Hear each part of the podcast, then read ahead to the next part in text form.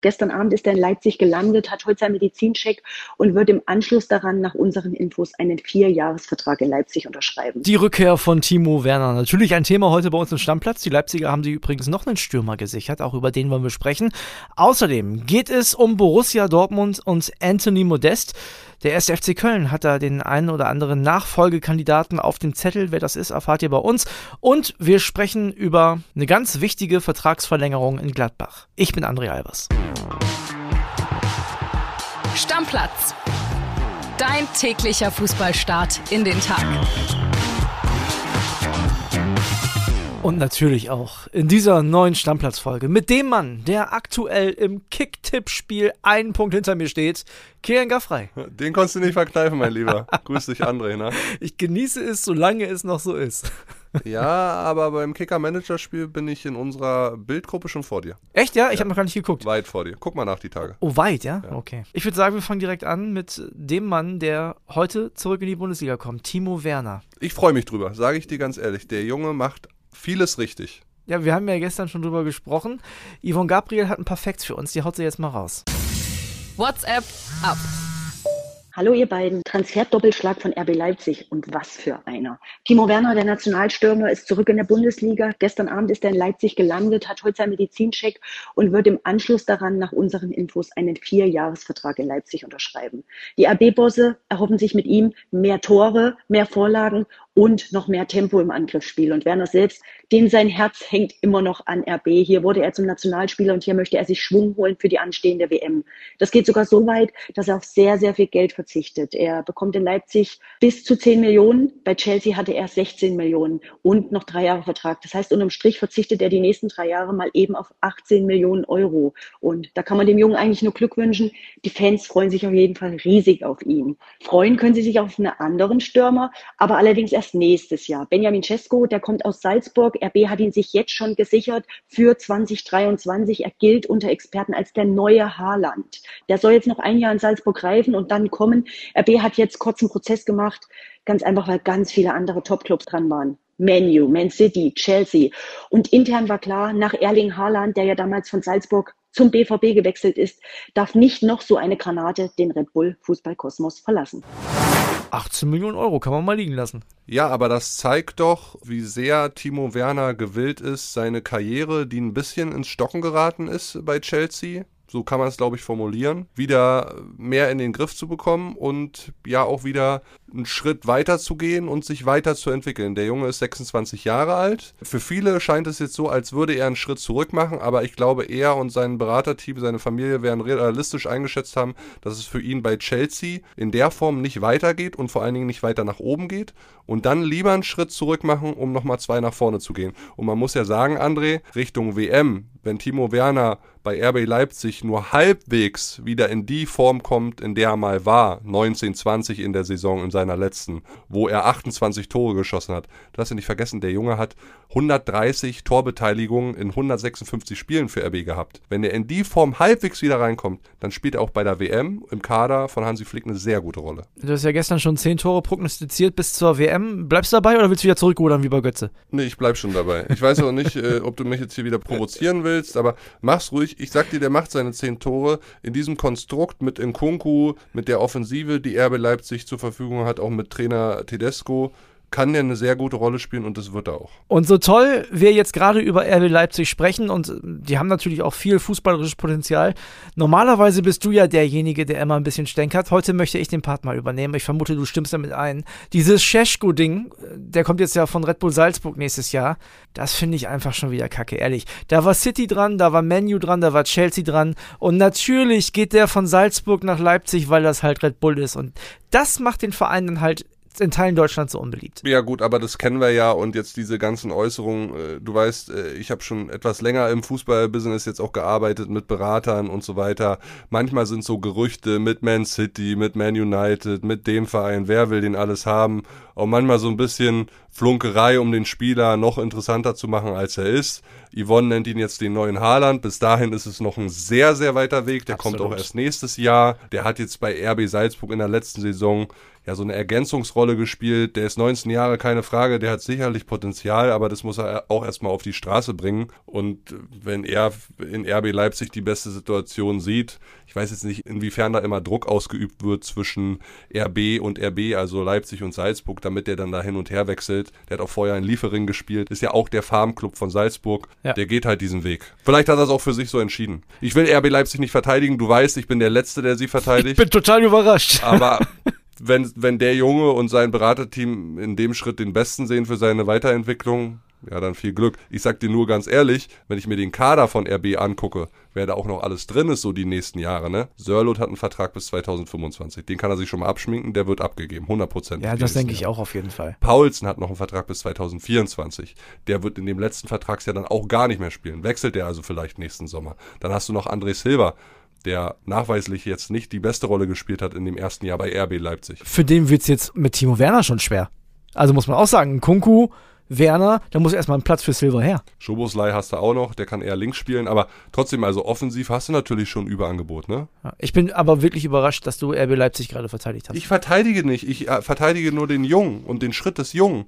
Es ist doch nicht so, dass RB Leipzig sagt, du kommst jetzt hierher, weil wir das bestimmen. Ist ja immer noch eine freie Entscheidung. Ja, es gibt aber schon viele merkwürdige Transfers äh, von der einen in die andere Richtung und das ist ja auch eine ziemlich einseitige Geschichte. Also. Nochmal, André, ich heiße das nicht für gut aber ein Fußballer entscheidet auch selbst über seine Karriere. Und natürlich hat RB Leipzig dann vielleicht schnellere, bessere Argumente, weil der Dienstweg sehr kurz ist zwischen diesen beiden Clubs. Aber wie gesagt, ist es eine freie Entscheidung des Spielers. Das haben wir bei Erling Haaland übrigens ja auch gesehen. Der ist dann jetzt zu Borussia Dortmund gewechselt und nicht zu äh, RB Leipzig. Das heißt, zwingen scheinen sie die Jungs da auf jeden Fall nicht. Angelino, der hat nicht mehr so eine große Perspektive bei RB und äh, ist jetzt wohl bei Hoffenheim fix. Da gab es gestern ein sehr lustiges Video von der Social Media Abteilung. Da äh, hat Manager Rosen quasi einen Anruf bekommen mit Angels, hat das Handy geklingelt und da ist er rangegangen, hat gesagt, Hola, ¿qué tal? Na, aber das, was das wohl bedeuten soll, ne? Ja, Finde ich ganz cool, was sie die Vereine da mittlerweile einfallen lassen, so um Spieler vorzustellen. ist ganz cool. Ja, und dass auch die Manager das mitmachen, ne? Das ist ja auch wieder eine andere Frage. Aber ja, ist ein Transfer, der vor allem für Angelino ja Sinn macht auch. Ja, spielt er wahrscheinlich in Hoffenheim einfach eine bessere Rolle, ne? Genau. Wir gehen dann weiter. Wir gehen zum nächsten Top-Stürmer in der Bundesliga, denn Anthony Modest ist gestern um 11.01 Uhr beim BVB angekommen. Wer so spielt jetzt in Dortmund West? Anthony Modest. Oh, normalerweise bin ich der für die schlechten Wortspiele, freue ich mich. Soll am Freitag wohl schon im Kader stehen. Ich habe jetzt so ein bisschen auf diesem Transfer rumgedacht. Ja. Und ich weiß nicht, ob Dortmund der super Gewinner ist durch diesen Transfer, sage ich dir ganz ehrlich, weil wenn ich mir jetzt so die Entwicklung im Pokalspiel und auch jetzt am ersten Spieltag angeguckt habe, generell in der Bundesliga, dann geht der Trend, haben wir ja schon festgestellt, zum Mehrstürmersystem. Ja. Also sehr variabel vorne, immer wieder mit verschiedenen Positionen, wo die Spieler untereinander wechseln. Mindestens zwei, manchmal sogar vier. Ja, was sehr verwirrend sein kann für die Abwehrketten. Beschneidest du dich nicht, wenn du jetzt wieder sagst, du hast dann zwei Außenbahnspieler, vielleicht Adeyemi, vielleicht muss Reus da auch mal rüber malen. Äh, malen, vielleicht dann auch mal Mokuku wieder ausweichen. Und dann hast du so diesen festen Stoßstürmer da vorne drin. Beschneidest du dich da nicht. Kann natürlich auch sein, dass Edin Terzic in der Vorbereitung, was ja so gewesen sein wird, das Spiel und das System natürlich voll ausgelegt hat auf Sebastian Aller. Mit Sicherheit. Und auch nach wie vor überzeugt davon ist und denkt, er braucht diesen Stoßstürmer. Aber ich finde schon, dass die ersten beiden Spiele von Borussia Dortmund, die Pflichtspiele, gezeigt haben, dass sie dieses Mehrstürmersystem mit variabel spielenden Positionen und Stürmern schon ganz gut beherrscht. Und ich weiß nicht, ob das vielleicht sogar das Bessere wäre. Naja, das Spiel, was sie am Freitag haben, kann ja auch in die Hose gehen. Dürfen wir nicht vergessen, die spielen in Freiburg. Das ist jetzt nicht so super leicht. Ne? Also kann ja auch sein, dass das vielleicht auch schon mit Modest in der Startelf nicht funktioniert. Und mal gucken, wenn das 1, 2, 3 Spiele nicht funktioniert, dann ist man vielleicht auch schnell wieder beim Mehrstürmersystem. Ja, und du darfst ja nicht vergessen, Freiburg hat da auch den ein oder anderen Hühn hinten drin, ja. mit Ginter, mit Lienhardt und so weiter. Da muss Modest sich körperlich auch erstmal durchsetzen. Sind da vielleicht nicht schnellere Spieler, die variabel sind, die bessere Lösung im System. Das ist jetzt wieder sehr fußballthematisch und lehrerhaft jetzt, was wir hier diskutieren, aber ich frage mich schon, ob Borussia Dortmund am Ende der Gewinner sein wird dieses Transfers. Auf jeden Fall richtig spannend. Wer den Transfer gar nicht witzig findet, ist natürlich Steffen Baumgart. Der war richtig sauer. Ja, ne? der war richtig sauer. Das hat man auch gemerkt in den Interviews, die er gesagt hat. Und das ist auch sein gutes Recht, das so zu sagen. Ja, finde ich auch. Also vor allem, wenn das dann am Spieltag rauskommt und dann war ja auch klar, also wenn das am Spieltag klar ist, der verlässt den Verein, dass der nicht mehr im Kader ist. Die Kölner haben das jetzt trotzdem gewonnen davon. Wie das dazu gekommen ist, haben wir gestern schon besprochen, aber ich will gar nicht wissen, was da für eine Laune gewesen wäre, wenn das in die Hose gegangen Ja, wäre. aber auch da nochmal, da muss ich jetzt die, jedem die Illusion nehmen, der sagt, Borussia Dortmund hat es bewusst gestreut, um irgendwie Köln zu schwächen. Haben sie das nötig? So am ersten Spieltag weiß ich nicht. Nein. Ist auch einfach so, Leute, es gibt halt sehr gut informierte Journalisten, die sind an so einer Geschichte dran und dann spricht halt einer mit dem anderen zu viel und dann kriegst du die Geschichte halt rund und dann machst du sie am Sonntag auch, bevor sie ein Konkurrenzmedium macht. Ja, ich glaube nicht, dass er, dass, dass er meint, dass die Köln schwächen wollen, sondern er meint eher, dass er an dem Spieltag nicht mehr eingesetzt wird. Und das haben die auf jeden Fall damit geschafft. Also, ne, wenn Dortmund das gestreut haben sollte, haben die damit dafür gesorgt, dass er am Sonntag nicht mehr gespielt hat. Ja, wäre, wäre Fahrradkette. Kann ja auch sein, dass einfach ein gut informierter Journalist die Geschichte rausgehauen hat und, und ja, dann natürlich war der nicht mehr im Spieltagskader deshalb. Ganz klar. 1. FC Köln ist natürlich jetzt ein super Stichwort, denn die müssen die Lücke jetzt ja irgendwie schließen. Wir haben ja schon von unserem FC-Fan Olli aus Hürth gehört, der Tigges ist dafür gekommen. Ich bin mir sicher, dass das nicht reicht und ich glaube, die Kölner sehen das ähnlich. Da sind jetzt zwei Kandidaten auf dem Zettel, die unsere FC-Reporter da mal genannt haben. Zum einen Poyampalo, momentan noch in Leverkusen, spielt da gar keine Rolle. Und Rigotta, momentan in Fürth und die spielen in der zweiten Liga momentan noch gar keine Rolle. Ja, Poyampalo kann dir helfen, hat er bei Union Berlin bewiesen in ein, zwei Spielen. Jetzt nicht immer dauerhaft, aber Beim kann, HSV übrigens auch. kann durchaus mal funktionieren. Irgota hat eigentlich in der Bundesliga einen sehr guten Eindruck auf mich gemacht. Da weiß ich jetzt gar nicht, wie es in der zweiten Liga aussieht, aber ich muss ja mal sagen, macht so ein Transfer jetzt wirtschaftlich noch Sinn für die ja schon finanziell angeschlagenen Kölner? Du hast jetzt keinen großen Transferüberschuss. Klar, die 5 Millionen für Modest nimmst jetzt mit. Das Geld für Ötschan ist aber länger ausgegeben. Ja, aber die Kohle vom Modest äh, im Gehalt sparst du auch, der war der Topverdiener. Ne? Ja, natürlich, die sparst du auch, aber ich glaube, so viel auch nach dem Pokal aus Ja, wirst du jetzt nicht ausgeben wollen. Und dann sage ich dir, Tigges, ja, warte mal, bis der fit ist, der weiß, wo die Hütte steht, das kann er beweisen. Und der Dietz, der gefällt mir ja sehr gut mit seiner Körperlichkeit. Das ist ja irgendwie so die Entdeckung als Nachwuchsspieler von Steffen Baumgart in diesem Sommer und warum nicht den stark machen? Aber wenn ich gucke, Adamian, Tigges, Dietz und Thielemann, ich glaube, das reicht nicht. Ich glaube, das ist sehr, sehr dünn für einen Bundesliga-Angriff.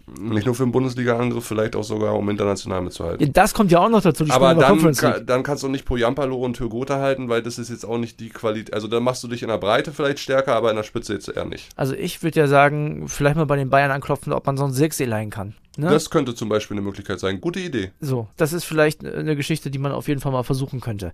Übrigens, der große Rivale vom 1. FC Köln ist Borussia Mönchengladbach. Die haben eine ganz, ganz, ganz wichtige Personalie fix gemacht, und zwar Jonas Hofmann, einer der wichtigsten Leute in Gladbach momentan. Ja, finde ich auch sehr schlau von Jonas Hofmann selbst. Der spielt in Gladbach seit Jahren eine richtig gute Rolle, ist da seit 2016, ist da zum Nationalspieler gereift, der wird zur WM fahren. Hansi Flick hat ja mehr oder weniger schon durchblicken lassen, dass der eigentlich gesetzt ist im WM-Kader da Ja. hinten rechts. Der wie gesagt, bei Borussia Mönchengladbach immer eine sehr, sehr gute Rolle gespielt, hat in der letzten Saison zwölf Tore gemacht, fünf Vorlagen. Der ist jetzt 30 Jahre alt. Der hat sich damit entschieden, dass er ja auch die Primetime seiner Karriere mit 30, 31, 32 in Gladbach verbringen wird. Und es ist, Roland Wirkus kann man nur den Hut ziehen. Die letzten zwei, drei Wochen hat sich, äh, was den Kader und die Vertragslaufzeiten angeht, Borussia Mönchengladbach sehr gut entwickelt. Gut, hatte natürlich auch einiges zu tun und da bin ich sehr gespannt, ob das äh, den Gladbachern vielleicht nochmal die gewisse Sicherheit gibt, weil momentan war es ja echt so, dass, dass man lange nicht wusste, was passiert da jetzt. Es bleibt Player auf jeden Fall, jetzt bleibt Hofmann auf jeden Fall und das Du könnte gut einen aussehen. sehr wiedererstarkten Christoph Kramer. Ja. Also mir gefällt da die Entwicklung ganz gut und ich muss ganz ehrlich sagen, so mit all dem, was jetzt passiert ist, rechne ich Gladbach schon Chancen aus Richtung Europa. Ein Thema haben wir noch auf der Uhr und zwar geht es da um meine Werderaner, aber gar nicht so ums Sportliche, sondern um das, was da drumherum passiert ist. Denn die Ultras sind ja wieder zurück nach Bremen gefahren, weil es wohl überzogene Maßnahmen der Polizei gab. So sehen das auf jeden Fall die Bremer, auch der Verein. So sieht es übrigens auch Jörg Schmatke und der VfL Wolfsburg. Ganz interessant. Die haben nämlich jetzt gesagt, die Wolfsburger, passt auf, alle Tickets, die von Werder-Fans für den Gästeblock nicht entwertet wurden, werden erstattet. Ja, finde ich gut. Toller Schachzug, muss ich ganz ehrlich sagen. Ich fand das Verhalten auch ein bisschen übertrieben. Ich meine, so eine Partie so als Rotstufe dann äh, einzuordnen am ersten Spieltag Wolfsburg gegen Werder, also ist da jemals irgendwie was äh, groß in die Hose gegangen zwischen beiden Fanlagern, finde ich jetzt nicht.